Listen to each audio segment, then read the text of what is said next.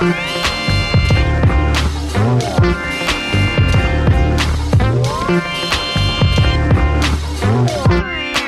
Pessoal, eu sou o Kleber Fak do Miojo Indie. Eu sou o Nick Silva do Monkey Bus. Eu sou o Bruno, guitarrista da Blackout Bottles. Eu sou o Vitor Ferrari, baixista da banda de Carne e Flor. E hoje a gente está aqui na primeiríssima edição do ano, ainda gravando em 2018, mas a primeira edição de 2019, para discutir Greta Van Fleet. Existe valor no trabalho do Greta Van Fleet? Estamos sendo justos Estamos com eles? sendo justos com eles?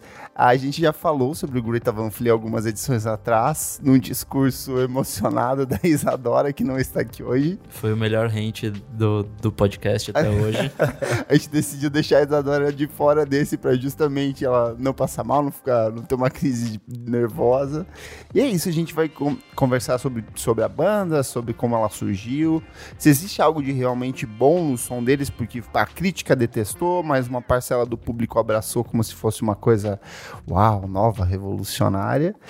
Mas antes, segue a gente nas nossas redes sociais, arroba podcast VFSM, é, no Twitter e no Instagram. Vamos falar sobre música no Facebook. E você pode comentar no nosso site, www.vamosfalarsobremusica.com.br e lá participar das duas promoções que estão rolando. Ainda vai estar rolando de Natal com dois se for ao ar? Acho que é o último dia, talvez. O último, né? O último dia da promoção de Natal, então corre que dá tempo de participar.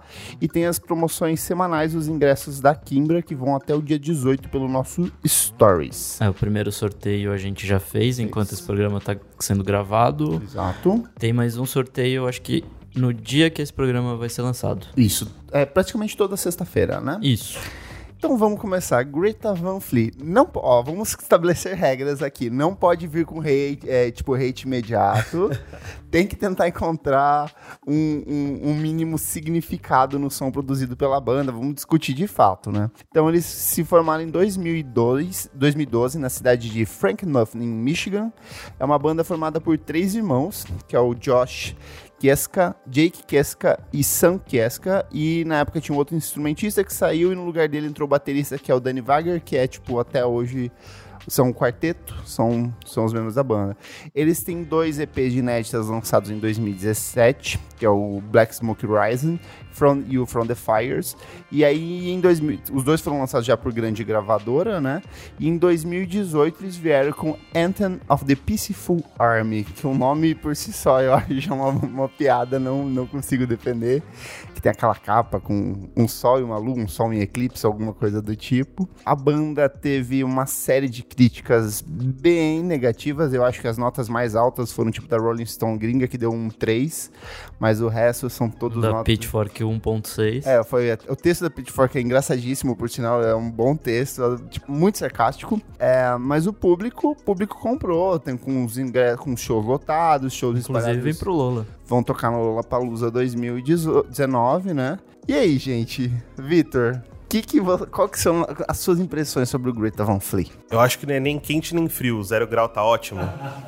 Sabe? Eu, eu acho uma banda média. Não que seja ruim, né? Ser banda média.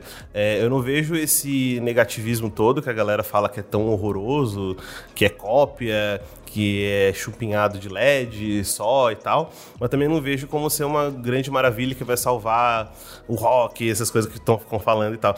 É, é uma banda ok, não tem problema. Eu acho totalmente compreensível ouvi-la. O maior problema que eu vejo no Greta Van Fleet é que eles têm essa característica muito muito visível de Led Zeppelin, eles foram muito influenciados, mas quando eles são perguntados. Eles negam, né? Eles falam que a influência deles é do Queen, assim, sabe? eles fico... falam Aerosmith, eles falam Exatamente. The Who, eles citam várias outras bandas, aí tipo, passa assim o Led Zeppelin. Dá, sabe? um, dá um branco, assim, não dá pra você entender muito bem o que tá acontecendo ali. É, e claramente eles estudaram muito, e a voz do, do Josh é tipo. Ele faz as mesmos, os mesmos trejeitos e tal. Do... Exatamente. Então, Ele tipo, solta uns agudos ali que você É. fala, nossa, é igualzinho, sabe? claramente Muito ele estudou bastante a, a banda, o Led Zeppelin e tal. Eu acho que isso é um ponto forte. A gente tem que. É, é- é bem claro que é uma banda que toca muito bem, é uma banda que é, dentro de estúdio funciona muito bem. O vocalista, tipo, embora o timbre de voz dele seja uma coisa que me irrita um pouco, a gente falou agora há pouco, ele me lembra um Muppets com, com esse DC e, putz, cara, é meio bizarro, assim, mas é uma banda que é muito bem, toca muito bem seus instrumentos, sabe conduzir, eu fui ver uns vídeos de, de shows deles, de fato eles têm um domínio de palco legal, conseguem manipular o, o público ali, só que eu não consigo sentir. é, é, eu fui ouvir os discos, o disco, né, e os EPs, não me desperta sentimento, não me desperta emoção. Eu acho. Ah, Não me parece verdadeiro, É. assim, tipo, me parece música feita pra soar exatamente assim, porque meio que a oferta de rock, desse rock mais setentista e tal, desapareceu, então, sabe, acho que pelo menos parece que é pra cumprir um filão que tá assim, aberto. tem uma lacuna ali. É. A gente precisa, precisamos de ter alguém que defenda o. Em universo de hip hop e música pop, a gente precisa ter alguém de, de rock, né? Isso é curioso porque até é uma das justificativas a gente abriu no Twitter pra perguntar pras pessoas o, por que, que vocês gostam de Greta Van Fleet, né? O, tem valor pra vocês? E o arroba House Chica disse, existe, e eu gosto particularmente por ser uma produção nova com estética do velho rock and roll. É uma oportunidade do caralho de se sentir nos dias de ouro estando bem aqui no presente. É, é tudo lindo demais. Os arranjos, a letra, em caixa alta, ouçam Greta Van Fleet, ele fala. Eu acho que é, quem. é, até tem a menina do meu trabalho que ela ouve, ela gosta. Tipo assim, eu sou cercado de pessoas do meio publicitário que gostam de Greta Van Fleet, né? E aí eu fui perguntando pra eles por que, que vocês gostam. Falaram, ah, cara, é o rock and roll clássico transportado pro Revisitado. revisitado. Só que aí eu falo assim, porra, mas o Tame Impala faz isso de um jeito referencial, com uma identidade muito própria. Porque o Kevin Parker, tipo, é um louco apaixonado pelo rock dos anos 70. Só que ele falou, cara, a mesma forma como eu ouço Led Zeppelin, eu sou apaixonado por Kylie Minogue e Britney Spears e eu quero transportar isso pra dentro de estúdio. E ele ouve muito, tipo, My Bloody Valentine, as guitarras dos primeiros discos. Tem umas camadas ali que é muito Kevin Shields, sabe? Eu acho que tem. É, é isso que eu não, não consigo. E se você parar pra pensar, o Tame Impala tem três discos, e em cada disco eles têm uma influência Exato. muito absurda, assim. Tipo, o primeiro disco é rock 70, assim, psicodelia louca. E o, o segundo disco, o Lonerism, já tem, tipo, aquela característica meio pop, sabe? Aquela é mais, coisa... é mais pegada eletrônica, Exatamente. muito calcada na E no- eletrônica. o último disco deles é assim, tipo. Synth pop total Exatamente. 80, assim, com R&B em algumas músicas Michael t- Jackson. Tanto que é muito característica essa influência de Kylie Minogue que ele tem. Eu acho os, os três discos são lindos entre si. Eu não consigo. Eu, eu- demoro pra escolher o meu favorito entre os três. Fica alternando, assim, tipo, cada Sempre. hora é um, né? É, eu acho que referenciar é isso mesmo. O Tame Impala faz isso muito bem. O problema que eu vejo do Greta Van Fleet é que parece um disco de tributo ou um soundtrack de um filme é, dos anos 70. Que não conseguiram as, as faixas do, do Led Zeppelin. Originais, né? exatamente. Vamos fazer é. um cover aí. Muito bom. Então eu acho que é o problema. Referenciar é ótimo. Ninguém sai do zero e cria algo do novo do zero. Todo mundo tem essas referências. Mas você é, ficar se atendo muito a isso e não criar nada em volta, criar uma camada extra, fazer alguma coisa diferente, esse que é o problema. E pior ainda, que o Nick tinha falado, os caras ainda nega. Cara, tipo, chega e fala, não, é minha principal influência Sim. mesmo. Ponto. Copiamos mesmo, assim? Seria, seria mais honesto, né? Da parte deles. Falar assim: olha, a gente ama muito Led Zeppelin, a gente queria fazer uma coisa bem parecida e a gente fez isso, é isso e acabou. Seria um. Eu acho que seria uma coisa menos. é, Não vou, não vou falar que é vergonhoso, mas é, é no mínimo estranho. Você vê uma banda que faz uma, uma música, assim, extremamente inspirada em Led Zeppelin e eles meio que renegam essa, essa característica. Eu acho que seria mais legal se eles admitissem. Ó, no Twitter também o arroba Piero com zero no final no lugar do U falou assim: os caras estão no primeiro disco, né? Eu daria um tempo para eles também para ver se eles vão evoluir. Esse álbum que só emula Led Zeppelin pode ser o início de algo, pode ser ó, fazer mais sentido numa discografia. É isso, né? Uma banda, banda É, de fato tá começando, começando, né? E- né? E é difícil prever onde eles vão chegar, tipo, não Olha, sei. Eu, eu, eu pego. Esse comentário faz muito sentido, porque se você parar pra pensar, o White Stripes no começo da carreira, aquele Sim. primeiro disco deles, é, tem muita.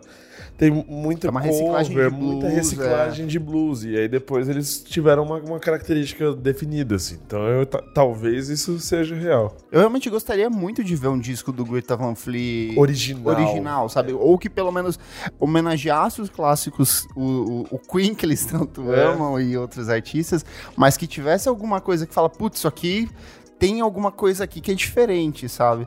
Isso seria o quê? Um trabalho de um produtor ou, ou alguma mudança natural na banda? Porque eles me parecem muito artistas, eles parecem muito banda de estúdio pra mim, sabe? Aqueles músicos que, sei lá, uma cantora, a Beyoncé vai lançar um disco de rock, de, de rock ou de country e ela, ah, traz uns músicos pra me acompanhar na turnê. Eles me parecem que são esses caras, Esses sabe? caras. É, Eu também acho que tem, além de questão de produção, acho que tem a questão de maturidade. Eu vi que eles têm 21, 22 anos. É, eles estão começando a pegar muito material ainda, estão começando a descobrir coisas novas, estão começando a se descobrir como músicos. Eles estão saindo da, da caverna, né? Acho que dando um tempinho aí, uns 5 anos aí, não sei se vai durar. Talvez, aí, né? Talvez. A gente que vê Eu isso, acho que mas- dura, gente. O Kings of Leon tá aí, tem mais de quase 20 anos e, sabe, as pessoas vão no show, Tá salvando o Lola agora, Tá né? salvando- Lola. Exato, cara. Então eu acho que isso, eu acho que espaço para é, assim, espaço pro Greta Van Fleet tem. Sempre vai ter o seu o, o músico saudosista, o tiozão. Quem que foi que falou de acho que foi a Gel que falou que um tio dela veio mostrar uma banda. Ah, é verdade. ela falou: Olha aqui, eu tenho um- uma banda de rock muito boa, assim, uma banda nova. É, um, é muito raro gostar de bandas novas. Aí o cara foi e era Greta Van Fleet. Tipo, um cara. É que, é que assim, pra mim não faz sentido eu perder meu tempo ouvindo uma banda que claramente é uma cópia. Então, pra mim É, faz. eu prefiro ouvir o original, eu prefiro ouvir Led Zeppelin de verdade do que O Greta é, Van Fleet? Uma coisa interessante do, do Greta Van Fleet é. Quando surgiu, assim, que deu o boom de, da, da, da banda, assim, na internet, eu fui ver alguns vídeos deles. A maioria dos comentários dos clipes mais famosos é, é de gente velha falando Exato. assim: o rock não morreu, o rock não morreu. E aí eu fico me questionando, mas quando foi que o rock teve nessa UTI, sabe? Você sempre, se você procurar, você sempre tem tipo uma coisa. Óbvio que tem aquela coisa. Tipo, tudo se recicla. Mas o pessoal tem essa síndrome de "Ah, vamos salvar o rock, o rock não pode morrer, o rock não É uma morreu. galera que tá parada no tempo, tá? Tipo, há, sei lá, 20, 30 anos ouvindo os mesmos discos e não foi se permitir de Exatamente. conhecer o que tá acontecendo, assim, na cena independente, sabe? A gente que acompanha sabe o que, que tá Exatamente, tem acontecendo. muita coisa boa, só que o pessoal fica é, naquele estigma de rock setentista, assim, ah, é Led Zeppelin, Cream, é, Pink Floyd, Jefferson Airplane, nossa, e fica essa, essa loucura toda e ninguém nem, sabe, tenta sair dessa... E sabe que foi um desses uma pessoa que falou isso, que eles fizeram o rock voltar, que o rock tá vivo de novo, o Slash. Ah, mas. Sabe quem também falou? Regis Tadeu. É, ah, mentira, sério? Ele defendeu? Sim. Nossa. Eu vi um vídeo dele pra me Quem é pior? martirizar e, dois. Olha, difícil. e ele fala tipo, não, porque essa banda é muito legal aqui. Você vai copiar alguém? Que seja, que seja o Led Zeppelin, né? Cara, eu, eu tô aqui pra defender esse, a banda, pra tentar falar bem dela, mas tá difícil. Quando você joga. Eu tá aqui, ó. A gente tá no Yu-Gi-Oh! Você vira sua carta armadilha. Eu ativo o Regis Tadeu, cara. Mandei meu exódio aqui. Mas é complicado, viu? Tem que depender de, de comentário do Regis Tadeu pra gente achar alguma coisa boa. É que a gente tá muito no fundo do poço. Ó, uma, no arroba 100% swing no. Adoro. nos tweets, né? Ele falou assim: é, apesar de não serem criativos, o som deles tem seu valor. Pelo menos uma banda de rock nova subindo no mainstream, mesmo sendo uma cópia descarada. Mas assim, a gente tem bandas, por exemplo, o, o, o Queens of Stone Age nos últimos discos alcançou um status de, de, de banda gigante, assim. É, o próprio? Tame Impala, que a gente já tinha Também falado. fala, faz shows, é headliner, sabe? O, o Foo Fighters, que é uma banda que eu não gosto, mas que assim, é headliner, é uma banda que lota.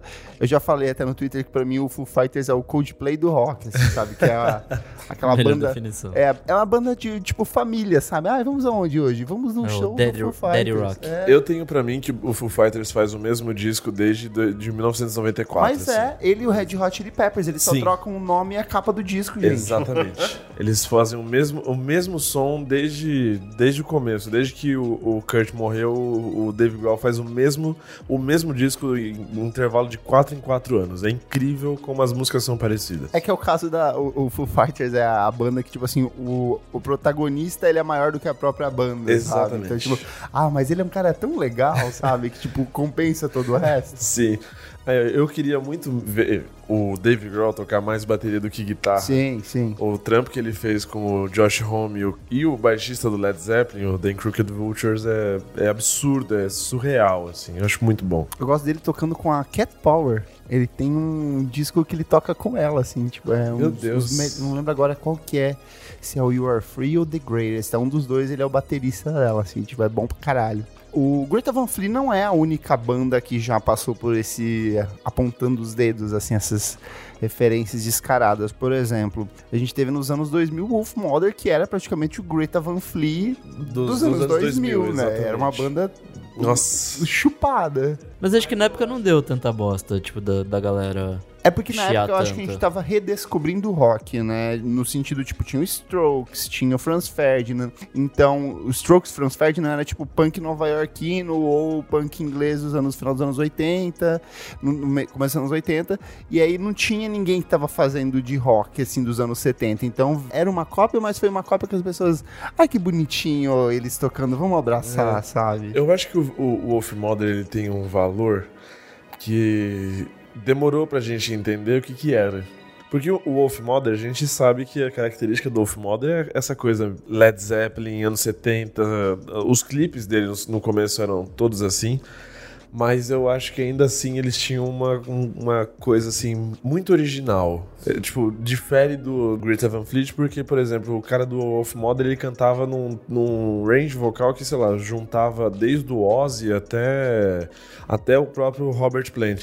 O Greta Van Fleet não. O Greta Van Fleet, se você fechar o olho, você consegue fazer tipo aquele desafio. Assim, o que que é? Led Zeppelin ou Greta Van Fleet? Exatamente. É igual a gente tava comentando ontem, é Rival Sons, tem Sheepdogs, é Black Rose, essa galera que, que bebe dos anos 70, Darkness e tal. É, mas eles bebem, mas eles diluem com outras coisas junto. Exatamente. O Darkness, por exemplo, é comédia. Ele é, é declaradamente estamos fazendo humor do que era feito nos anos 70, do glam rock, do rock clássico, né? Aquela música I Believe in a, a Thing Called Love, aquela música é um absurdo. De, de- é, é engraçado e é muito boa ao mesmo tempo. Esse disco, o primeiro disco deles é. Depois eles viraram uma piada deles mesmos, assim, então acho que perdeu o valor, sabe? Acho que eles fizeram isso de propósito. Não- Sim, não, é, sim. não é possível que eles tenham se perdido tão assim depois dele ter feito um disco assim tão, sei lá, conceitual como foi o Permission to Land. É, qual foi a primeira relação de vocês com o Greta Van Fleet? Vocês ouviram, tipo, essa semana porque vocês falaram, ah, vamos gravar um podcast? porque eu, tipo, eu só parei de fato pra ouvir agora, assim, não...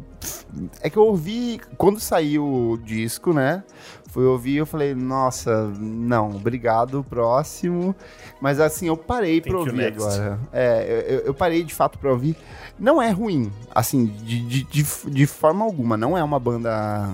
Não é, não é algo que, que você não consiga ouvir, sabe? É, não é uma coisa detestável. ouvidos. É, então. né? Não é uma coisa detestável, mas também não é uma coisa que você vai pe- pegar assim num dia X e você vai colocar pra ouvir, Nossa, porque... hoje eu quero o Greta É, Van Fleet, não, sabe? isso é muito impossível. Tipo aquele tweet do Felipe Neto falando é fúria, estresse, raiva. Hoje eu só quero chegar em casa e ouvir o meu Arctic Monkeys. é meio isso, assim. Eu acho que eu conheci no começo do ano, é, agora de 2018, e, mas eu nunca tinha parado pra, pra, pra ouvir muito. Eu acho que eu comecei a dar um. Comecei a ouvir depois que eu vi um meme que era daquele da evolução, que tinha um macaco, aí tem um Homo erectus, né, aquela evolução assim do homem. E aí depois do, do homem aparecia o, o cara, o vocalista do Greta Van Fleet só que andando de volta.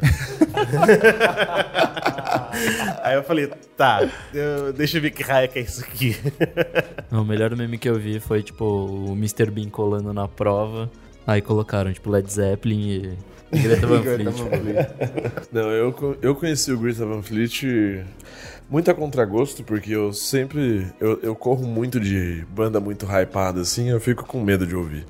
Aí eu fui ouvir uma, uma vez, assim, eu achei uma música interessante, né? A Highway Tune deles. Eu falei, nossa, que legal, vou ouvir o, o disco deles. Aí eu ouvi o disco deles e eu falei assim, meu Deus. Nossa, eu- o Spotify colocou Led Zeppelin. é, eu, eu falei assim, meu, tem alguma coisa muito estranha aqui, porque são todas as músicas parece que foram feitas pelo Led Zeppelin.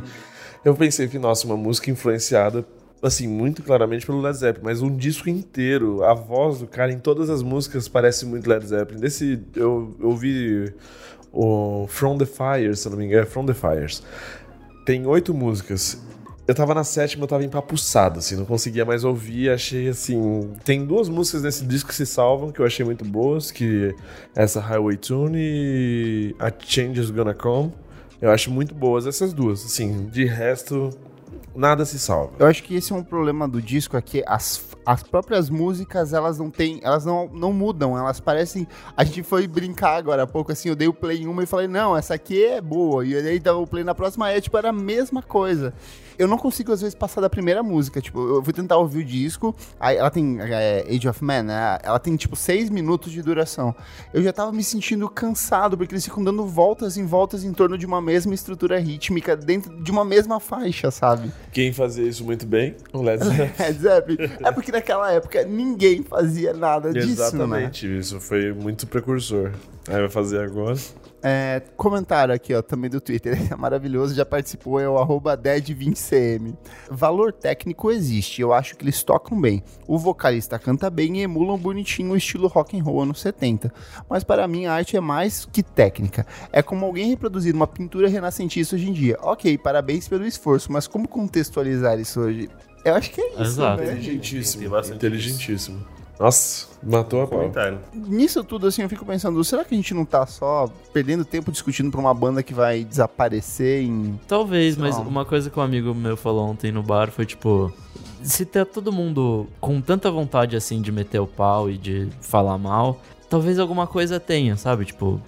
Acho que não é só. Mas será que não é mais uma... um uma, circo midiático. Uma raiva, não uma raiva, mas um descontentamento, porque assim, a gente sabe que tem coisas boas sendo feitas no rock, que não é isso, e que as pessoas não estão tendo acesso a coisas realmente originais. Por exemplo, grande disco de rock do ano desse ano é o da Mitz, que é uma mulher, e ela fez uma coisa que ela perverte completamente a estrutura do rock tradicional, né? E, e vários outros discos de rock lançados esse ano são discos produzidos por mulheres que estão, tipo, levando letra, melodia, o, o contexto, as temáticas para um, outro, pra um outro universo, sabe?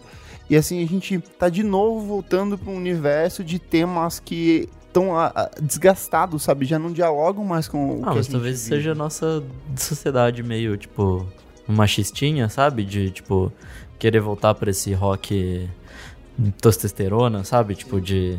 É, porque se a gente Ah, tem esse retrocesso... muscular e não é, sei o A gente tá tendo esse retrocesso na política, né? Por que não Por que não na música, né? E, tipo, de ignorar as mulheres que estão fazendo coisas fodas também. Tipo, isso pode ser um reflexo também. Talvez seja. Eu, eu acredito que isso é uma coisa real que a gente tá meio que lutando contra ainda, mas é meio que nadar contra a maré, assim. A gente tá fazendo uma, a- um, um pedaço da parte que precisa ser feita, mas tem muita coisa pra ser feita ainda. No som produzido por eles, vocês conseguem ver algo de minimamente autoral? Algo que vocês falam, ok, isso aqui é do Greta Van Fleet ou não? Eu vi coisas que não eram Led Zeppelin, até fiz uma colinha aqui, mas assim, eu falei, nossa, é, até o Bruno comentou aquela, a, a, Chain, a Change's Gonna Come. Eu falei, nossa, não parece de Led Zeppelin, parece Janis Joplin. Tá, então não é autoral.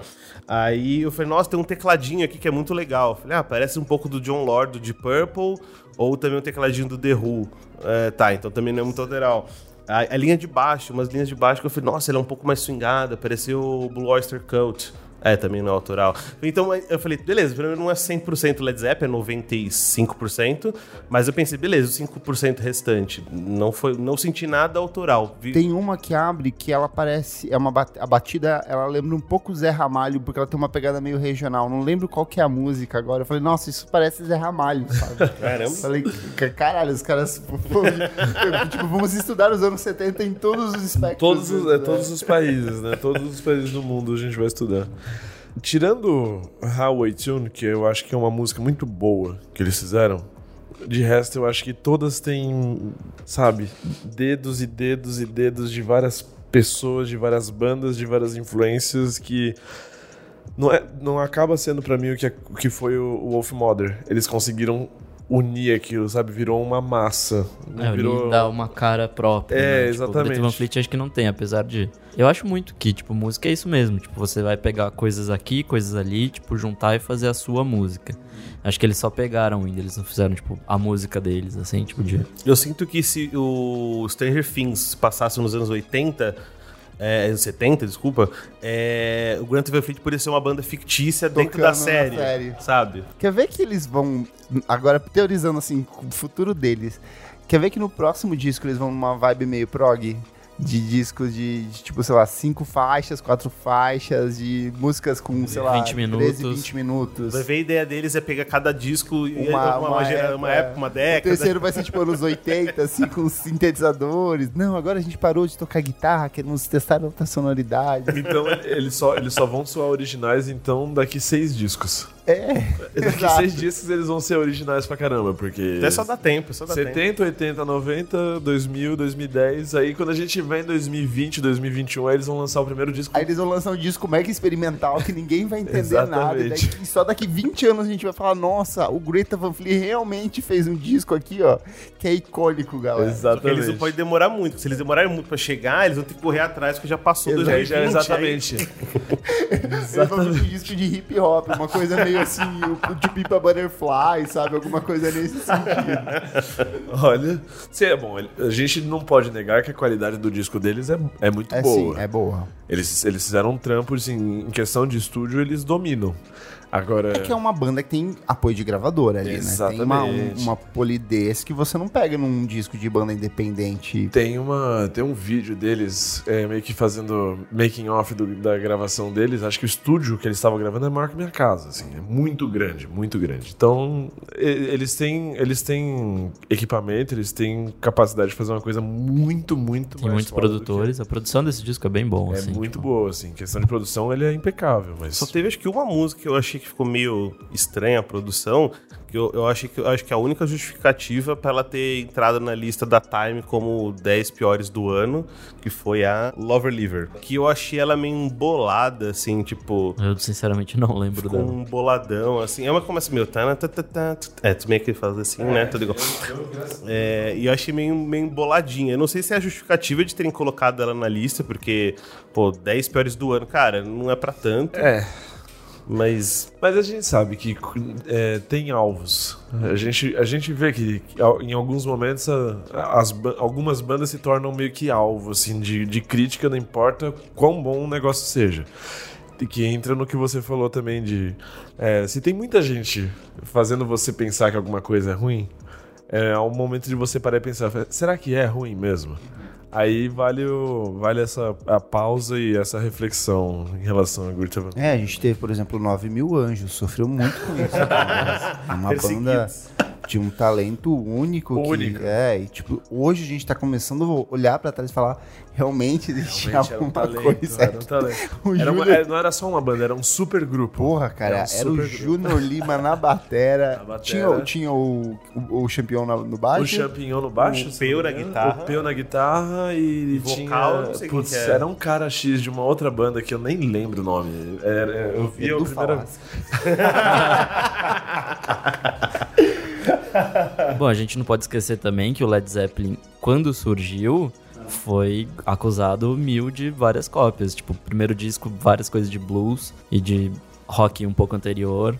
E assim, eles já tiveram processos e tudo mais. Então, eu acho que, de certa forma, eles estão copiando pessoas que já copiavam também. Então, Exatamente. Bom, o Led Zeppelin 1 é, é uma cópia de várias coisas. Então, só que o Led Zeppelin, como era anos 70, era tudo muito novo. Aí teve aquele, aquela coisa, meu Deus, que coisa incrível, que realmente é, é, mas... Being Dazed and- and Confused é tipo, é uma cópia exata de outra música com, tipo, Exatamente. E, e no, no Led Zeppelin deixou aquilo genial. Tanto que você não ouve falar da música original, mas Dazed and Confused, tipo, você ouve sempre. Então você tá falando que no futuro a gente não vai mais falar sobre Led Zeppelin, vai falar sobre o Greta Van Fleet. Eles vão engolir o Led Zeppelin. É. Não, não digo que seja isso, mas se a gente seguir a, a, a métrica das coisas, talvez isso aconteça, dependendo da- de como tudo se desenrolar no futuro. Uma coisa que me irrita muito é a questão estética deles, porque eles. É. Puta, Aí isso é pesa, assim, você. Tudo bem, você quer falar, ah, a gente gosta de Queen, a gente gosta de, de outras coisas dos anos 70 e 60. E aí você me chega vestido igual ao Robert Plant, sabe, cara? Isso é uma coisa que eu falo. Mano, bom senso, sabe? Você não precisa chegar com a sua camisa floral aberta, estourada, assim, uma calça rasgada, boca de sino e um cabelão, sabe? Você tem uma identidade própria. O- Porque, tipo, o, o, o- o Josh Homme copia muita coisa de Led Zeppelin também, assim, quando ele tá no, no palco, nas guitarras, o jeito de tocar e tal. Mas ele tem um- uma estética, a, a identidade visual dos discos do Queens of Stone Age são, É completamente são, diferente. são diferentes, sabe? Exatamente. Ah, eu acho, o, em questão de, de identidade, eu, o, o dia que eu vi o clipe do Greta Van Fleet, com aquele cara besuntado de óleo, aquela camiseta rasgada e aquela calça de. é, é, parecia que tinha sido embalada a vácuo a perna dele. Eu pensei, ah, não, isso aí é muito Led Zeppelin. Ele depois falar que não é, eu fiquei tipo, gente, pelo amor de Deus. Vamos fazer um exercício aqui, ó. Como você, o que, que vocês visualizam pro futuro do Greta Van Fleet? Desde de um futuro positivo até um futuro negativo em que a banda simplesmente acaba e Cara, acho que pode ser meio o caminho que Wolf Mother fez. Fazer mais um disco que vai dar, tipo, um. As pessoas vão ouvir porque já ouviram o primeiro, e, tipo, ver qual que vai ser a evolução natural. E depois disso, tipo, caso esse disco não venda bem e tal, a banda vai sumir, assim. É, eu acho que o Greta Van Fleet ele tem a forma que a banda surgiu me dá só duas visualizações assim para o futuro da banda. Ou eles vão estourar e fazer uma coisa muito, muito, muito sensacional, ou eles vão fazer um próximo disco tão fraco, mas tão fraco, tão fraco que eles vão tipo sumir. vai se assim. apagar. Porque eu acho que ela não tem, tipo, se ela for repetir o que ela tá fazendo, não, Não tem apelo. não tem apelo, né? Não tem apelo. E vai ficar uma coisa repetitiva e eles vão morrer. Eu acho que talvez as críticas ajudem um pouco. né? espero que pelo menos dê pra eles abrirem um pouco os ouvidos, os olhos, assim, pra perceber que as pessoas estão falando que eles estão copiando muito. E talvez um próximo disco, ou talvez daqui dois, não sei, eles começam a colocar alguma coisa mais autoral, mas o meu receio é, eles sabem fazer algo autoral? Eu sinto que às vezes é uma, eu não sei se é uma insegurança de não saber fazer, ou é um comodismo, tipo, ah, essa fórmula já vende, então beleza, vamos tacar pau e ganhar dinheiro em cima disso. É, e tem que lembrar que hoje em dia fórmulas se desgastam com muito, Muito mais. rápido. É, mais velocidade. fácil. Muito rápido mesmo. E aí eu imagino que eles talvez cheguem até um disco mais autoral, mas ou talvez seja muito tarde, ou talvez não tenha uma qualidade que faça eles perdurarem. Eu, eu acho que o Greta Van Fleet é meio esses artistas de programas tipo The Voice, American Idol, que são artistas que cantam maravilhosamente bem, assim, tem aquela voz, nossa, olha, tipo, a sua, a sua mãe que não conhece nada, ela fala que voz maravilhosa.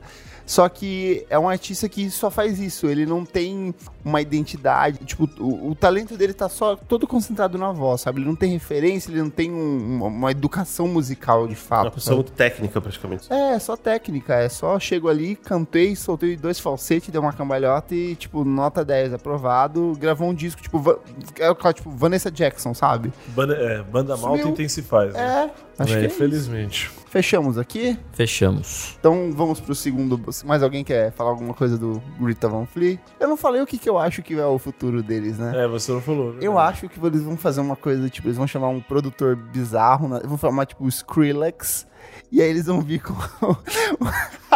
eles vão pegar, um, tipo, um Skrillex da vida, e eles vão vir com um rock eletrônico futurista dos anos 3000, assim, sabe?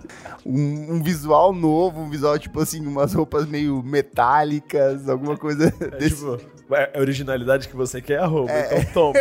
bem isso, assim, com pirotecnia, palco que se abre, sabe? Imagina, eles misturam é, o From First to Last com as músicas de dubstep do Skrillex, Sim. mais um rock anos 70, e aí E vai, ter virar o uma disco das... do Muse. e vai ter uma música produzida pelo Major Lazer, assim, sei lá, lá no Nossa. meio. Vai ser meio que um reggae rock, assim, sabe? Porque o, Led Zeppelin, se eu não me engano, nos últimos discos, tem umas, algumas faixas que eles vão pro reggae. Do, É o, o, o Dire Maker. É, aquele que, dos anos 80, o último disco deles mesmo tem umas faixas ali que são meio reggae. O Coda, é verdade.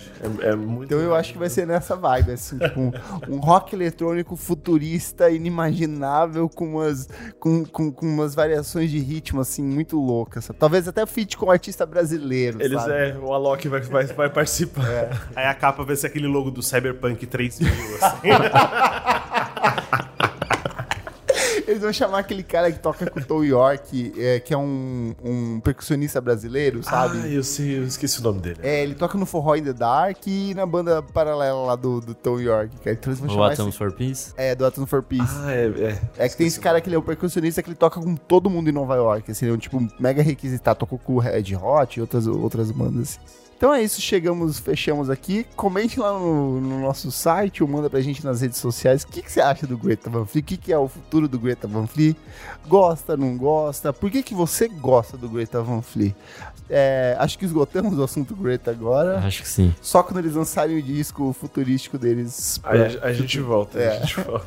Espero falar do Greta Van Fleet no Não Paro de Ouvir, que é o segundo bloco desse programa. Não paro de ouvir. Não paro de ouvir. Chegamos aqui no segundo bloco do programa. Não paro de ouvir. O Não paro de ouvir de 1964. Primeiro. A indicação é Beatles, She Loves You. É, Vitor, explica pra gente o que é esse bloco, pra quem está começando a ouvir o nosso, o nosso programa pela rádio em 1964. Bom, Não Para de Ouvir é um bloco em que cada participante do programa recomenda um novo disco ou música que não para de ouvir. A ideia é que sejam apresentados trabalhos mais recentes, assim, da última semana, do último mês. Eh, E é isso. Tá bom, e o que, que você não para de ouvir? Então, tem um. No seu toca-discos de vinil. É uma música que é do American Football, que eles lançaram agora o single Silhouettes, que é do futuro disco que vai ser o LP3. Falamos dela na última edição. Falamos? Falamos. Então, mas eu não dê suas posso- impressões, porque o Nick falou que era só ok. Eu Eu achei achei, só ok. maravilhosa. Sério? Eu achei incrível. Achei bem boa. Eu, eu vejo que, assim, é, o LP2 o pessoal caiu meio que matando, inclusive até um pouco eu, porque falaram que não era American Football, Owen, que é outro projeto do, do Kinsella. É, e agora que eu vejo que esse Silhouettes, que é o single, é, vai trazer um. É, é, o 2 foi um meio do caminho. É, eu sinto que tem mais ambiência, que ela tem mais camadas é, do que o 2 já apresentava um pouco. Então acho que vai ser um trabalho bem mais maduro, bem interessante. E tem um detalhe também que vai ter uma participação da Hayley Williams, a vocalista do Paramore. E da vocalista do Slowdive e da, Então. da Land of Talk. Vai ser. Eu, eu acho que vai ser um disco incrível, assim, deles. É, não, não dá pra ficar comparando com o primeiro, que o pessoal, ah, mas ele não tem mais a estética emo, né? Não, beleza, não vai ter mais mesmo. Já no próprio LP2 já mostrou isso. Mas o LP3 eu acho que vai ser um disco bem mais cabeçudinho, assim, no sentido não torto, mas mais maduro e uma sonoridade muito bacana. Eu gostei bastante desse, dessa silhouette e eu tô ouvindo direto. Pra mim, o problema do segundo disco é que ele comete o maior dos erros, que não é lançar um disco ruim, mas um disco esquecível. Porque, assim, deu duas semanas eu já... Ah, é verdade, o American Football voltou depois de, sei lá, 35 anos e lançou um disco e, tipo, whatever. Eu- Esse que foi o, o- o desgaste, assim, pra mim. Mas eu, eu gostei muito dessa música nova, assim. Bruno, o que, que você não para de ouvir? Então, eu conheci recentemente uma, uma mulher chamada Chloe Lilac. Ela, ela lançou um single chamado Stolen Liquor. Achei assim incrível, uma, uma baladinha meio psicodélica. E ela é muito, muito. A voz dela é muito gostosa, instrumental lindo. É, é um single, ela não tem disco lançado, acho que ela lançou um, um EP de três músicas, se não me engano, agora semana retrasada. É, ela é americana, meu, muito bom, vale muito a ouvida. Stolen Liquor, sua recomendação? Isso. E Ah, salvando o, o disco de uma banda chamada Future Generations. A gente tava conversando, que parece nome de coletânea de músicas dos anos 90. É, eles lançaram agora em, em setembro, se eu não me engano. Setembro, outubro. Eles lançaram um disco chamado Landscape. É o segundo disco deles. É, é incrível, muito bem feito. As músicas muito gostosas. Não é um disco cansativo, é um disco muito que traz paz, assim, eu, tô ouvindo ele, assim, direto, muito bom. Melhor música desse disco, de longe, é Incomplete. Nossa, tô vendo nos artistas relacionados aqui, eu não conheço praticamente ninguém, assim. bem underground. É bem underground mesmo. assim. Legal, só ver aqui também pra ouvir. Nick Silva, tem alguma novidade? Não tão novidade assim. É, essa, essa música acho que saiu no mês passado. É uma música chamada Beautiful Crystals, de uma banda chamada Sun Watchers. É uma banda nova-iorquina que mistura, tipo, um free jazz com rock psicodélico. Eles estão indo pro terceiro disco, que se eu não me engano vai ser lançado em fevereiro, acho que dia 22. E é uma mistura muito louca, assim, é bem gostosinho de ouvir. Bom, mas é um, é um rock, tipo, bem interessante, assim, parece a Non, a non Mortal Orchestra, que você tinha falado. É, é bem parecido, assim, é- e é um rockzinho muito bem feito, assim, e é interessante. Eles já têm dois discos pra trás, então acho que vale a pena recuperar esses dois. É, o último disco saiu no ano passado e bastante gente falou bem, então acho que vale a pena. Legal. E você, Kleber? Qual a sua Trago, dica? trago duas recomendações. A primeira é País Nublado, novo single do Relado Negro, que é um cantor e compositor norte-americano, mas ele canta, ele é de ascendência, descendência latina, né? O Carlos Roberto Lang. O disco novo dele sai em 2019 é, e se chama This Is How You Smile. Ele já havia lançado um single há algumas semanas que se chama Please Won't Please. Mas essa País Nublado é uma música que me pegou muito porque ela parece um encontro entre Rodrigo Amarante com Devendra Banhart e, sei lá, Sufjan Stevens. Porque ela tem a. Ela é cantada em, em espanhol, mas ela tem essa vibezinha tipo meio de folk atmosférico, sabe? Com umas camadinhas de sintetizadores bem fininhas lá no fundo. É, ele é um cara que ele, ele tem bons discos, mas ele tem alguns discos que são meio nhé. O último grande disco dele é o Private Energy, que é um disco muito bom mesmo, vale a pena conhecer. E esse single novo, assim, me pegou, pegou bonito, assim, gostei bastante, uma leveza no jeito de cantar, de compor, de... Todos os elementos parecem bem encaixadinhos ali. E então é o País Nublado, tem o clipe e o single que sai agora, e o disco que vai sair agora em março de 2019. E minha segunda recomendação é I Trust You, que é o novo single da Alice Glass, ex Crystal Castles. Ela está em carreira solo, eu gostei muito da, da carreira solo dela. Eu acho Ela- bem meh. Ah, eu gostei, cara. Depois que ela passou, ainda que foi, tipo, bem pesado, ela se juntou com o cara. Não é assim, tipo, meu Deus do céu, o melhor som do mundo, né? Mas ela foi. Eu acho que ela conseguiu se Dar a organizar. volta por cima. É, dar a volta por cima. Ela se juntou com o cara do Health pra fazer as produções das músicas dela. Mas esse single novo, I Trust You, que tipo ela meio que fala sobre ela mesma e esse esse turbilhão que aconteceu com a vida dela, lembra um pouquinho Grimes, lembra o Purty Ring, é mais levinha, é tipo uma completa fuga do que ela fazia no Crystal Castle, que era aquele tipo Som fritado. som frito, anfetaminado, louco.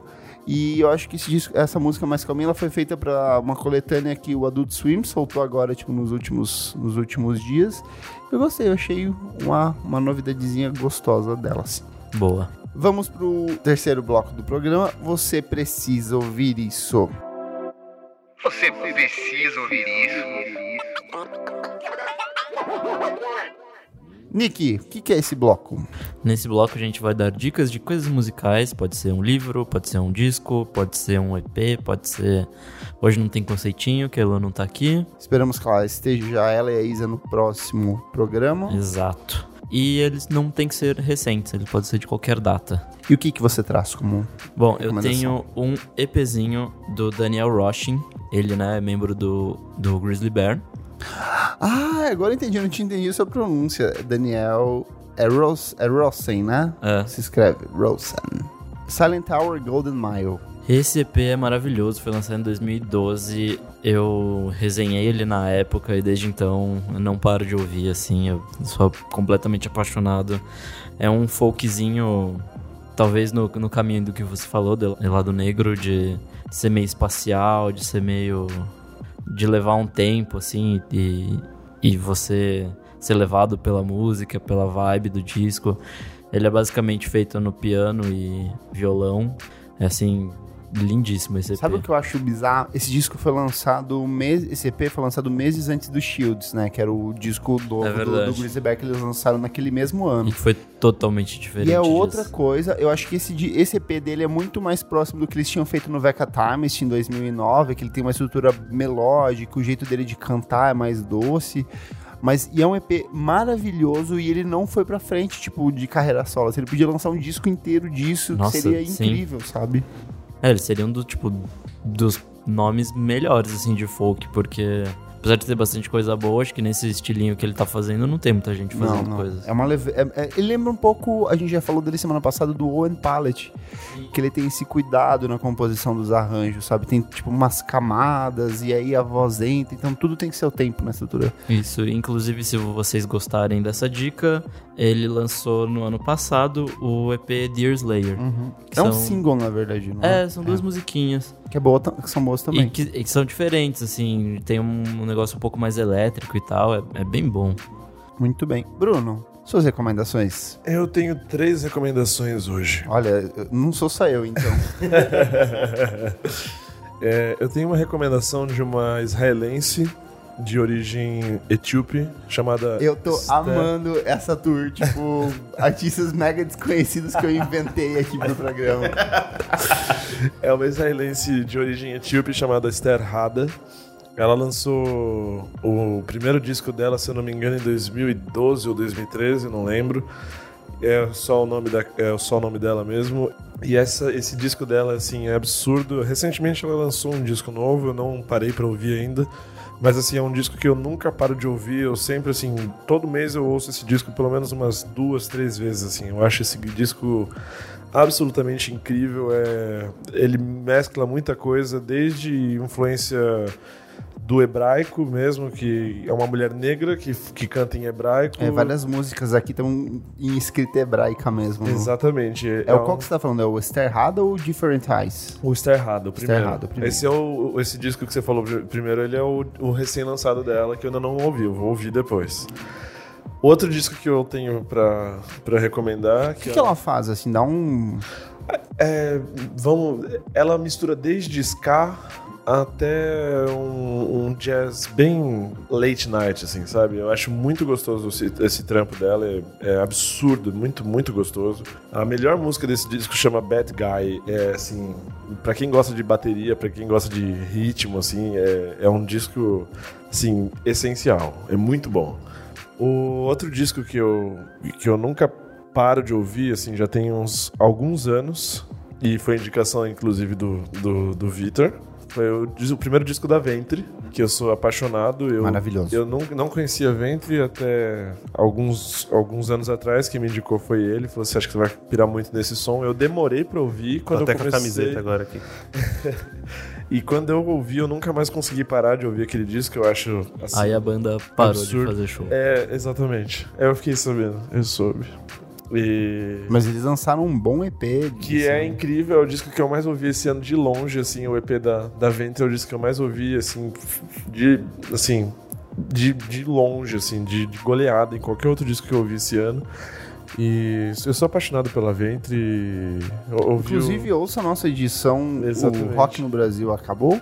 Com participação Com a da Larissa. Larissa Conforto. baterista da banda. Larissa, você, mano, minha ídola. Se você ouvir isso, sabe que você tem um fã muito, muito, muito, muito apaixonado. A gente ama ela, ela é muito querida. Muito.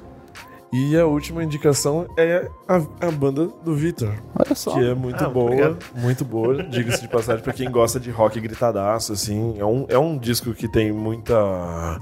É, é muito bem Tem executado. bastante ambiência e tal, É, ele é legal. muito bem executado, assim. Tem muita influência de post-rock com rock bem gritadaço, assim. E como é o nome da banda? De carne e flor.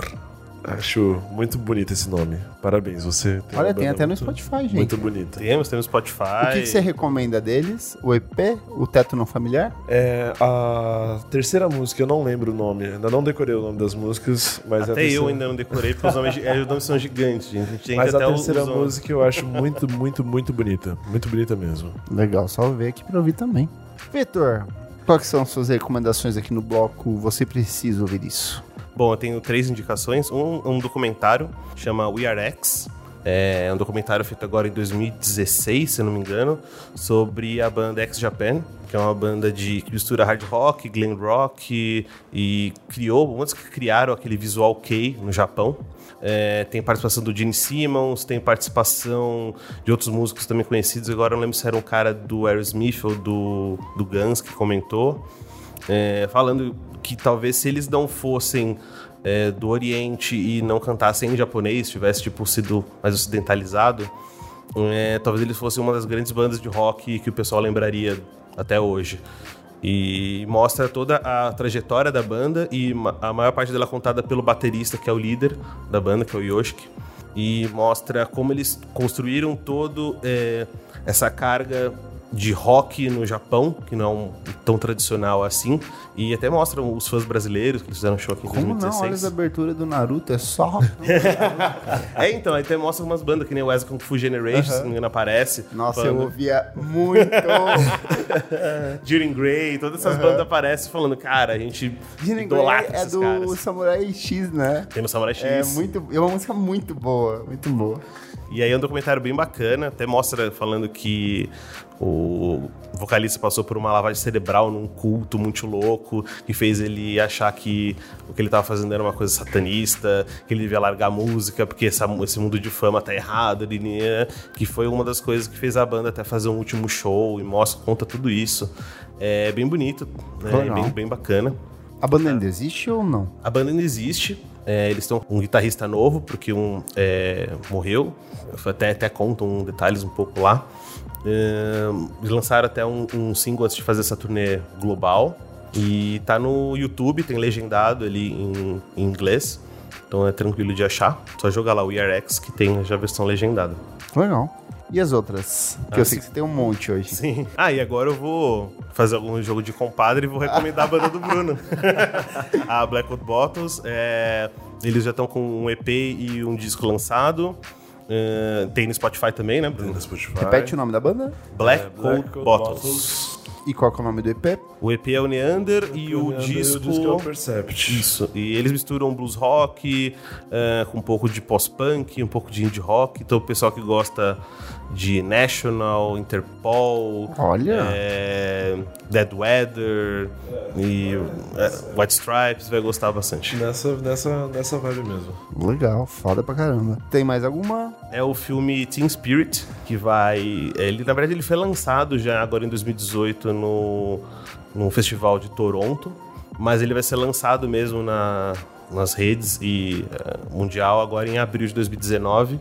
Ele tá. eh, o produtor dele é um dos produtores do La La Land e estrela a Ellie Fanning. A história ela conta sobre uma menina que tenta fazer sucesso no show business como cantora Queria agradecer, porque essa era uma das minhas dicas também.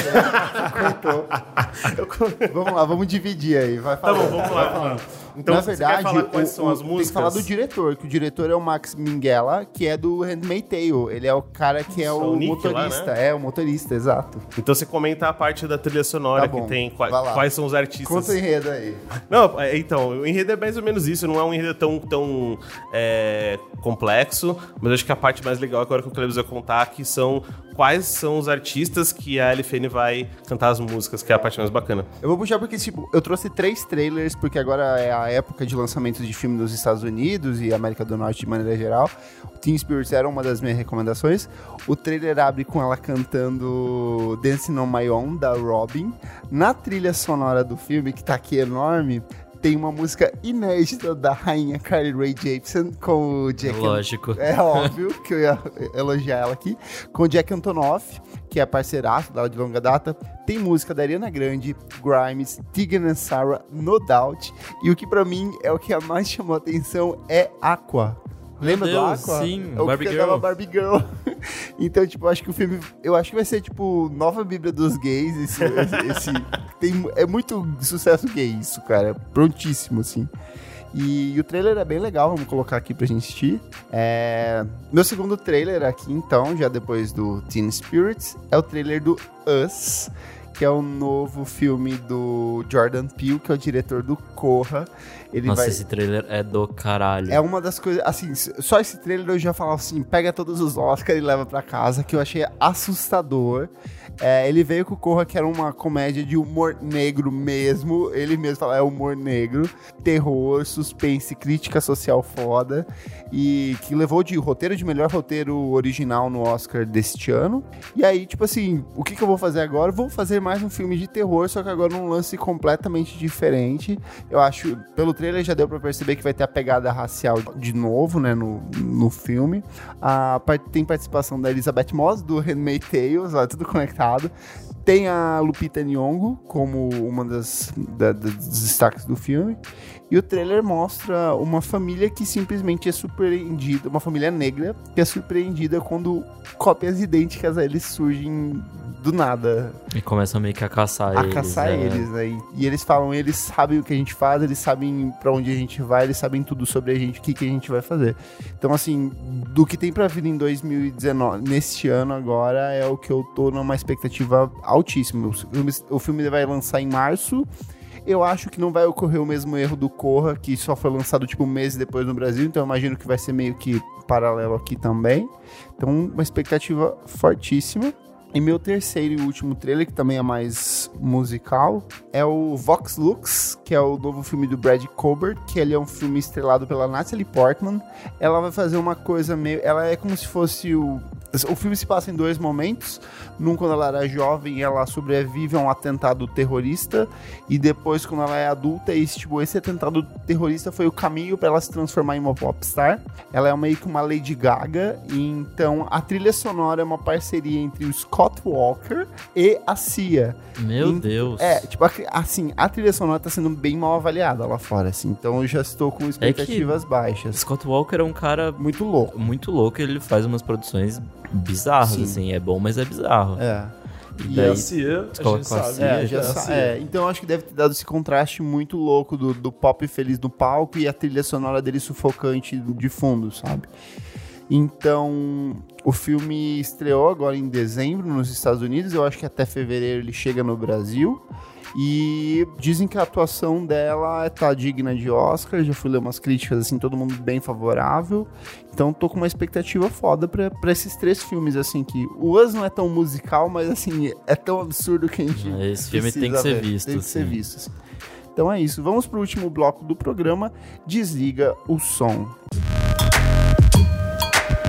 Desliga o som. Chegamos aqui no último bloco do programa Desliga o som. Bruno, o que, que é esse bloco? Bloco que você fala coisas que você não recomenda para as pessoas. Tudo que você acha que você, as pessoas não deveriam ouvir e você fala que não ouçam isso porque não é bom. Não, tudo que foi ruim pro mundo da música. É, exatamente. É, exatamente. Faltou especificar. desculpa. E o que, que é a sua crítica social foda dessa semana? Olha, minha crítica social foda dessa semana. Cuidado com o que você disse que a gente tá em 1964. É, exatamente, é verdade. Então, eu, eu vou falar uma receita de bolo aqui. daqui a pouco chega os anos de chumbo. É, a minha crítica hoje é uma crítica que tem sido uma constante na minha vida e toda vez que eu posso eu falo mal dessa banda e dessas pessoas, que são os irmãos Gallagher e o Oasis. O que, que eles fizeram agora? Eles estão conversando, eu vi essa semana mais uma vez aquela coisa de novo. Ai, talvez nós faremos um show de reunião. É, talvez a gente vá se reunir para fazer uma turnê. E aí, no mesmo, na, na mesma semana, começa aquelas coisas, a espe- especulação, todo mundo falando: ai, volta o Oasis, volta o Oasis, volta o Oasis. Pra mim, o Oasis é a mesma coisa que Los Hermanos. É bom quando acaba. Então, essa é a minha, minha dedicação de hoje. Mas assim. você gosta do Oasis? Não. Ah, então vamos dar as mãos agora. Exatamente. Agora vocês vão se fuder. Eu esperei 20 edições desse programa pra desabafar. Eu acho o Oasis uma grande bosta. Obrigado. O Oasis é o Greta Van Fleet dos anos 90. Sim, Nunca sim, fizeram sim, nada de original. Se acham os É um, Beatles é um do... bando de música de pau mole, bosta, chorosa. Lançaram dois discos que são só ok. Você só gosta porque tem Wonderwall. E aí todo mundo paga um pau pra caralho. Quando o Blur tava. O Blur, Pulp, Elástico. Eu posso listar mil bandas britânicas que fazem um som muito melhor do que essas. Do que o Oasis, putos. exatamente. Vai, ó, nossa, agora dá mão Você, aqui. exatamente, vocês não estão vendo, mas a gente tá de mão Abraçado. dada aqui agora. Cara, eu tenho uma raiva, porque assim, e o Oasis é uma coisa de, de, de, de gente cult imbecil que fala assim. ah, eu fã sou, chato. É, eu sou muito melhor do que você porque eu curto Oasis. Enfia no seu cu, cara. Finalmente, cara. Ai, caralho, esse bloco foi feito pra criticar o bom, Oasis. mano, eu tô que bom. puta aqui, que ele foi livre. Eu tô, livre. eu tô muito feliz que eu, que eu achei pessoas que pensam Ah, e você mesma que é fã forma. de Oasis tomou no cu, bem feito, porque eles não vão voltar. E se voltar, vai ser um show Vai bosta. ser muito De dois ruim. caras bostas que nunca se respeitaram, que nunca respeitaram os próprios fãs, Exatamente. que nunca lançaram nada de bom na vida de verdade. Você só gosta dos dois discos deles. Eles deveriam voltar pra esses dois discos e acabar, porque não tem nada dali pra frente. Me diga um disco bom do Oasis depois disso. Não tem. Vai se fuder. Bem feito, acabou, Oasis. Nossa, que desabafo, cara. É isso que eu queria. Odeio, cara. Odeio. Ai, mas tem uma relevância. Não tem Não nada. Se tem. não existisse o Oasis nos anos 90, a gente estaria vivendo a vida talvez melhor ainda hoje. E não ia ter, não ia ter cachorro grande, olha a coisa boa. Nossa, A cachorro grande não ia puta. Pariu. Nossa, cara. Não vou nem entrar nisso. Porque eu gostava do cachorro grande Ah, quando eu era. não. Não, quando eu era adolescente, eu gostava do cachorro grande. Eu Gostava. já tive essa fase É, também. eu fugi pra ver show deles. Mas nossa, Ai, que alívio. é, cara, odiar o Oasis é uma coisa É muito, boa, bom, cara. É saudável. É. Gente, já eu começa o ano Oasis. descarregando esse ódio. Descarregando, aí. caralho. Odeio Oasis, faz bem pra alma. Vai ouvir, tem mil outras bandas britânicas que lançaram coisas muito melhores nos anos 90, cara. Stone Roses. Spiritualized, Stone Roses, o Que é a banda que eles copiaram tudo que eles fizeram, velho. Se você quer ouvir Beatles, ouça Beatles, não ouça é. Oasis. Exatamente. Porra. Nossa, obrigado, cara. Estou mais calmo agora. Eu jurei que você ia defender eles aqui. Imagina, eu Porque eu pensei que você ia estar odeio como um fã indignado, falando, não, ó, os irmãos Gallagher ficam indo e voltando, blá blá blá. Eles não vão voltar. Eles, Nossa, é, não, é, eles não vão. É, eu pensei que a sua crítica era por isso, porque, tipo, eles rolou uma treta de que ia voltar e eles já se desentenderam e não vai voltar. E não tem que voltar mesmo. Não tem que voltar. E, e a mesma coisa Los Hermanos. Los Hermanos fica sempre nessa coisa. Passa 5, 6 anos eles fazem o show da volta pra depois ficar 6 anos sem. Gente, não. Não Los precisa. Hermanos não precisa. Não Acabou Los precisa. Hermanos, deixa Los Hermanos lá no, no, no passado, enterradinho. Eu vou aproveitar que você puxou Los Hermanos e vou dar a minha crítica dessa semana, que a gente gravou uma edição inteira do, sobre Los Hermanos. Foi a última edição, né? Penúltima. É, verdade. Nossa, tô muito. É que 1964 é isso, gente. A gente fica perdido. É, na edição tinha muita gente aqui que era fã, continuam fãs, ex-fãs, fãs do passado, fãs do presente. E o que, que a gente estava debatendo aqui era a questão: é necessário a volta no sentido artístico, no sentido musical, no sentido de. é, De relevância de mesmo, né? relevância mesmo, né? E aí, essa semana, o que acontece? Os Hermanos é, vai fazer um show, pegou, fez aquela coisa dos ingressos beneficentes, em que, sei lá, todo o dinheiro de um show específico vai ser, do, que era um show a baixo custo, vai ser doado para um Natal Sem Fome, se eu não me engano. E aí vem uma galera babaca falar assim, e olha aí, ó, e tem gente falando que não precisava a volta do Los Hermanos. Gente, não é isso que a gente tava discutindo. É, primeiro que, assim, boa ação você faz sem ficar Eu, já, mostrando eu ia falar isso agora. tá? É, é bem isso, assim, você pode fazer mil coisas, não precisa ficar mostrando. É, beleza, legal, ajudar, vão ajudar essas pessoas, mas o que a gente estava discutindo aqui era outro aspecto, não era o aspecto de, olha, mas eles vão ajudar as pessoas, não, a gente está discutindo como banda, como o que eles fizeram, o impacto que eles fizeram, será que tinha necessidade? Então são duas coisas diferentes, eu vi jornalista falando assim, ai, mas tem gente falando que não precisava voltar, os jornalistas babacas, ah, cara... Pensa um pouquinho, Primeiro sabe? que, primeiro que se você quer fazer uma boa ação e você depende da volta de uma banda pra você fazer uma boa ação, Tá tudo errado. tá totalmente errado. Aí você tá em 1964 mesmo. Exatamente. Então, eu, eu acho assim, em questão de é, relevância artística, eu acho que Los Hermanos teve uma, uma, uma coisa assim, foi importante porque trouxe aquela visibilidade para bandas que cantam em português, que fazem coisas especificamente no português para o público brasileiro, eu acho isso muito legal, mas isso aí morreu, assim. Tem um disco do Los Hermanos que eu acho que é bom. Que é o primeiro, outros- aquele. Tem um disco do Los Hermanos que eu acho que é bom. É o 4? É o quatro, Aí, ó, é o que a gente falou na última edição, que é o que mais sobreviveu, né? Exatamente. O 4 é um disco muito bem pensado, muito bem construído. Eu acho que é um. É assim, é o canto do cisne deles. Depois daquele disco, eles não tinham mesmo que fazer nada, assim. Os outros discos eu acho assim. É. É, vou, vou pra minha segunda, então, aqui.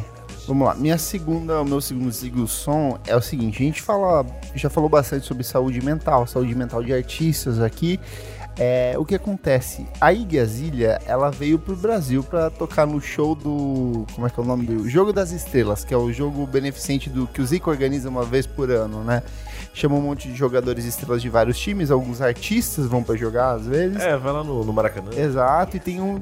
E chamaram a Iggy Azalea pra, pra fazer uma performance no, no, no show. No show do intervalo, né? Durante o intervalo do show, ela tava fazendo a performance dela e uma das dançarinas teve um ataque epilético e desmaiou no palco. É... Aí, tipo, cancelaram o show. E aí, o que acontece? Isso é- é- foi a gota d'água de uma sucessão de coisas bem merdas que estavam acontecendo com ela, assim, de, de não emplacar mais hits, que ela emplacou, sei lá, duas músicas e não conseguiu fazer mais nada. No, quando ela veio pro aeroporto, quando ela chegou no aeroporto, assim, no Brasil, a galera montou, tipo, sei lá, tinham três fãs. E aí a galera fez umas montagens, tipo assim, com ela chegando des- desanimada pra encontrar os fãs. E aí, depois desse, de todos esses acontecimentos, ela fez um textão de desabafo no, no, no Instagram que foi bem preocupante. assim, ela falou: Cara, eu tô há quatro anos, que nada dá certo na minha vida. Foi assim. Muito triste, assim, foi, foi, foi pesado. E às vezes a gente esquece que artista também é São um ser- pessoas, são né? pessoas, são pessoas que sofrem. Ela fez esse desabafo, ela falou, porra, tinha gente dando risada da menina que tava tendo um ataque epilético em cima do palco. E isso não é engraçado. Ela eh, deu pra sentir um desgaste muito grande no texto dela, foi muito honesto. O povo brasileiro, obviamente, tirando a parte escrota, se mobilizou, levantaram hashtag pro Igazilha, assim.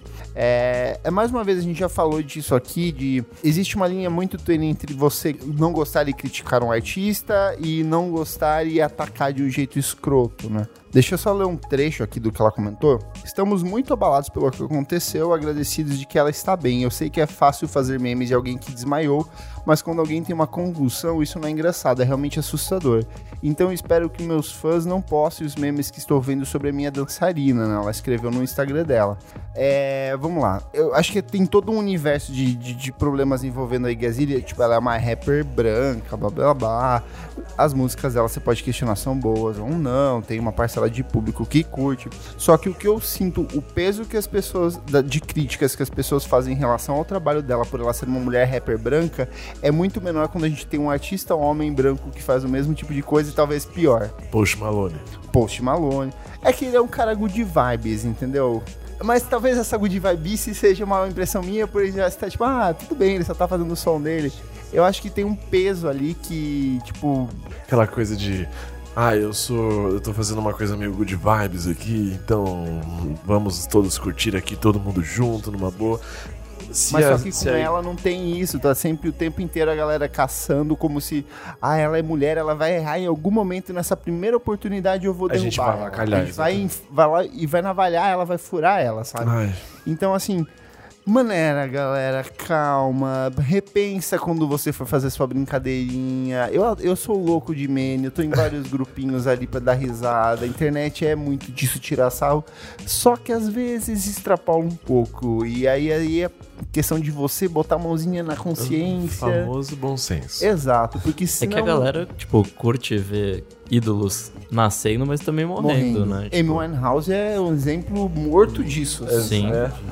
De uma pessoa que foi consumida até o último segundo só. E a, a galera continuou ganhando grana com isso até depois da Até o morte dela, né? Exato, Tipo, exato. Então, assim, ó, o meu desligação dessa semana é toda essa situação, esse peso que existe sobre a Iggy Azalea. Você não pode, não precisa gostar dela. Eu, eu- eu também não gosto, gente, mas nem por isso eu tô é, desmoralizando ela o tempo inteiro. Parece que tem gente que vive pra, pra destruir uma, uma pessoa, um artista, saca? Maneira, gente, calma. Vá, ouça suas músicas. Nem no Greta Van Fleet aqui a gente destruiu, a gente só tava comentando. Foi uma, foi uma crítica construtiva do É. Greta Van Fleet. É, e fora que você tá, você tá falando às vezes mal do, do- do trabalho e tal, como comentário, beleza, a gente simplesmente aqui a gente só não ouve e pronto. Agora, a questão da IG, a galera tava zoando a menina que tava tendo uma doença, acaba sendo uma doença, né? Epilepsia ali e tal, e agredindo a pessoa dela. Cara, você pode até falar, a música dela é uma bosta, ponto. Agora, a parte pessoal, eu não tenho nada contra o Post Malone, que eu acho a música dele ruim. Agora, se a pessoa realmente foi meio babaca, meio não, bastante babaca, aí ok, você pode até atacar a vida pessoal, sei lá, o, o X-Temptation, o 6 9 beleza. Até entendo você fazer um ataque à pessoa. Mas, cara, o que, que a Ig fez pra alguém? Nada. Tipo, ela fez uma música que você não gostou. Beleza, ponto. Não tem nada contra a pessoa dela. É, Vitor, que é o seu desliga do som dessa semana? Tá todo mundo muito triste e nervoso aqui. Eu tenho e-mail, que esse e-mail vem um pouco parecido com o que você comentou até no questão do Los Hermanos, de fazer a doação lá. Que aí, nesse caso, ele é o meio ruim, e no meu caso, eu acho que é a única metade boa. é que o Titãs, eles ele, junto com o Alok, eles vão. O Alok vai fazer um remix de Epitáfio do Meu Deus do céu. Titãs. E eles vão tocar isso no Caldeirão do Hulk, ou tocaram já, não sei. Quer dizer, já tocaram, eu acho, porque quando sair isso daqui, esse episódio. Assim, é Loki, a gente sabe, né? Vamos só começar uma coisa? Quem são os titãs? Porque assim, não tem mais, né? Eu, eu não- eu acho que Acho deve que sobraram dois. É? Não, de originais tem. A, a banda acho que deve ter uns quatro. Não, não, não tem quatro. A última vez que eu vi tinha três. O Paulo, Paulo Miklos, Miklos, o... Não, o Paulo Miklos já não faz mais parte. Ele, tá ele carreira saiu, solo é. agora, né? É Carreira É o Tony Belotto. O, O Charles, acho que continua. Não, o Charles Charles saiu. saiu Saiu há também. Muito tempo, muito tempo. o de- é o que usa óculos lá, o Branco Melo, não. Branco Melo. E eu acho que o Sérgio. O tecladista. Isso, é o Sérgio, esqueci o sobrenome dele. São três, então. Porque eu achava que o Paulo Miklos estava Os na... caras já foram, tipo, 20. Oito. Nossa. Eles foram nossos Slipknot. É, não, eles, eles eram nove. no- Na época do primeiro acústico do MTV deles, eles eram acho que nove, É dez. que morreu, é que morreu, né? O- Teve o Marcelo Fromer. Cara, eu acho que a morte do Marcelo Fromer foi. É, aqui, ó. Branco Melo, Sérgio Brito e Tony Belotto.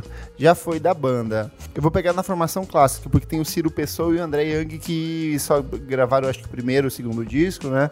Mas era o Branco Melo, Sérgio, Sérgio Brito Tony Belotto, com o Arnaldo Antunes, o Marcelo Fromer, que morreu em 98, 99, Nando Reis, Charles Gavan e Paulo Miklos. Então eles eram oito. Oito. Continue, desculpa. É porque eu tô pensando, não. quem são os titãs hoje em dia, Pois sabe? é. E agora o Alok é um semi-titã, né? Então tá, eles estão fazendo um remix com eles. E eles vão doar pra, um, pra uma ONG o dinheiro arrecadado com esse remix e tal, enfim. Ah, É, que aí vem essa questão, né? é a ONG que programa- expôs as crianças. Não sei, mas assim, tá atrelado com. Vai tocar no Caldeirão do Hulk, aí fica aquela, sabe. Vai ficar aquele apelo ai, aquele desgraçado. apelo assim, desgraçado de ele ser o. Então, cara é que o. Alok participou, ele tem um projeto que ele, que ele, é, ele doou dinheiro pra uma, eu não sei se é uma tribo, se é uma ONG na África mesmo, e aí ele levantou-se uma série de críticas, porque, tipo, ele foi fazer um comercial, legal, cara, beleza, doações são sempre bem-vindas, muito obrigado, você tá ajudando de fato. O problema é que ele foi fazer um vídeo em que ele pega, tipo, uma criança do lado dele chorando, ou com o olho machucado. Então foi super apelativo. Desnecessário É, expor é, a criança desse É, jeito. foi, foi, foi, foi bem pesado, assim. Então, tipo, eu até pensei que fosse disso, assim, de novo, né? Sabe? É que eu não cheguei a ver qual que era a ONG, mas em todo caso, é tanto esse essa venda de olha como eu sou uma pessoa extremamente boazinha para e vender isso, sair na televisão e tal, quanto também, pô, é um remix do Alok, né? Isso não pode ser bom. É, ainda mais que saiu no Hulk e o Hulk tem, né, o seu rolê de explorar o pobre, né? É, tipo, de- exatamente. Tudo errado, Não, cara. é a junção, é um megazord da coisa desnecessária, né? Isso tudo, né? O o Megazord do Alok, vacilo. Isso. o Alok querendo fazer um, uma junção com o Titãs, que não tem nada a ver com o assunto, mas vai fazer um, uma. A Titãs é o menos culpado de tudo. É, isso, né? exatamente. Aí vai, vai promover isso no programa do Luciano Huck, que tem esse histórico de pegar gente muito necessitada e colocar lá pra, pasa- pra pagar Assim, gente, tá? ajudar pessoas, doar, é- nunca é um problema, Nunca é é um sempre problema. maravilhoso. O problema é você usar isso Como efeito. como efeito, como para se promover, pra, pra falar, olha, ele ajuda as pessoas, olha só, relações, sabe, mandar um e-mail de assessoria. É, é como se fosse, tipo, o efeito da primeira causa, Isso. sabe? É, Faça suas coisas, ajude as pessoas, mas não use disso pra se promover. Tipo, tem, tem esse caso de. Tem muito jovem. Eu, eu não lembro quem que fez a matéria que fez isso. Não lembro qual que é a publicação que fez de jovens brancos dos Estados Unidos que vão pra África. Aí eles passam, sei lá, uma semana trabalhando numa ONG. E daí tirou aquela foto com, tipo, 20 crianças negras. E aí, tipo, olha só como ele é uma alma boa. Ele foi lá ajudar, sabe? Você não precisa fazer isso, cara. Dá pra ajudar sem você tirar uma fotinha no Instagram pra se promover em relação a isso. esse é o problema, né? Sempre tem alguém que quer fazer isso. Fechamos. Mais alguém? Nick, tem crítica? Não, nenhuma. Tô só na paz. Olha só, gente, começamos 2019 muito bem. Então, todo mundo animado, feliz. É, vamos pros comentários do programa? Bora.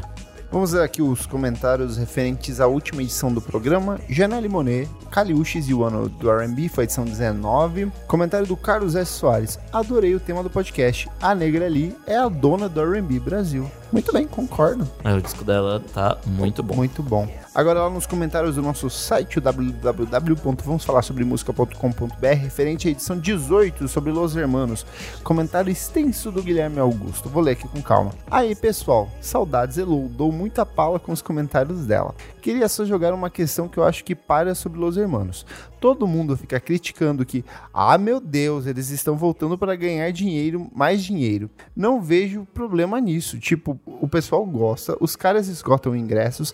Até vocês mesmos disseram que faria muito mais sentido eles como headliners no Lola do que tribalistas. Acho que é aquela coisa que o próprio Kleber já falou, que quando o artista começa a crescer, o pessoal começa a questionar a autenticidade. Enfim, entendo que eles têm essa hora de artista meio estamos aqui pela música e são chatos mesmo e tal. Mas acho que na hora do vamos ver as coisas são diferentes mesmo. Sobre a distância entre eles, Amarante participou do último disco da Malu. Olha, também não sabia disso. Produzindo, produzido pelo Camelo. Sobre o disco novo, tenho medo, tipo deles estragarem a trajetória até aqui. Não que ela seja impecável, mas é uma coisa que consolida. Meu disco favorito é o 4, en- então se eles forem lançar alguma coisa, espero que seja mais assim. O último trabalho do Camelo foi uma sinfonia, verdade, ele lançou há poucas semanas uma sinfonia tocada com uma orquestra gigante de músicos poloneses e que é muito boa. É, isso sou eu, não é ele. o último trabalho do Camelo foi uma sinfonia, né? Eu Quem sinceramente sabe? fiquei com preguiça aí. É boa, cara. Ouça, é tranquilinha, assim, pra você vir trabalhando. Quem sabe eles vão pra esse lado, não sei. O cavalo eu acho um discão, então se fosse pra esse lado eu também iria achar massa. Muito bem, comentário do Guilherme Augusto. E você também pode comentar nessa edição do programa lá no nosso site. Temos muitos assuntos polêmicos pra comentar lá do Desliga o Som dessa edição que você ouviu agora há pouco. Concorda, discorda, comenta lá, deixa seu comentário. E não esquece de participar da nossa promoção de Natal, última oportunidade. Vai até dia 6. Exatamente, dia de reis. Então nós vamos entregar um pacotão com camisas, muitos discos, muita coisa. O Kleber acabou de me entregar um mega Um pacote, pacote de CDs. gigante. Quem acompanha a gente no Stories já viu o, o volume da entrega. É, e também a promoção da Kimbra, tá rolando show aqui em São Paulo, produzido pela Monkey Bus, com a abertura do Jalu e discotecagem minha e da Isadora Almeida. Então toda semana a gente vai sortear um par de ingressos lá nos stories. Então segue a gente nos stories do Vamos Falar Sobre Música e acompanha nossas promoções. Vamos pro encerramento aqui? Bora. Acabou? Nick Silva, suas redes sociais. Nick Underline Silva no Twitter e é isso. É isso. Bruno, fala da onde, onde, as pessoas podem te encontrar, onde elas podem conversar sobre o Oasis, sua banda favorita. e a sua banda também. Recentemente saí do Facebook também. Estou seguindo os passos do meu, Isso aí, melhor coisa. Nick Silva. É, agora pra me encontrar no Instagram, Bruno Carnovale underline no final. E a banda continua. Se você procurar Blackwood Bottles no, no Facebook, no Instagram, No Twitter, a gente tá em todas as redes sociais é, e a gente responde bastante, Instagram e tal. Se vocês quiserem falar com a gente também é muito legal, muito válido. E é isso aí. Legal. Vitor, É, vocês podem me achar no, principalmente no Twitter, Facebook eu uso meio pouco. No Twitter e Instagram. É, no Twitter é V Sardinha e Instagram é V Sardinha Zero, porque já tinha alguém pego ou você fez e e esqueceu. esqueci a senha. E da banda, vocês podem seguir a gente no Twitter, Instagram, é, procurar no Spotify, Deezer, iTunes, nos Caramba 4, De Carne e Flor, tudo junto. É D-D-E, não é. T-H-E. Não, é, é tu- é tudo em português. Gente canta em português, é 100%. Carne and flour. É do flower and meat, assim. Sei o contrário, meat and flower. E em breve a gente tá aí pra, marcando alguns shows, então fica ligado que a gente vai daqui a pouco rodar alguns palcos aí. Legal. Eu sou arroba Kleberfac no Instagram, arroba no Twitter. E esperamos que as meninas voltem na próxima edição. Tema polêmico Temos um, um tema bem espinhoso. espinhoso pela frente. E é isso. Feliz 2019. Aproveitem o ano. Temos muitos podcasts pela frente. Muitas coisas legais estão por vir. Obrigado pela sua audiência e continue compartilhando com seus amigos. É isso, né? Isso aí. Então tá bom, gente. Obrigado pela participação. Obrigado, gente. Feliz, feliz 2019. Feliz 2019. Tchau, tchau.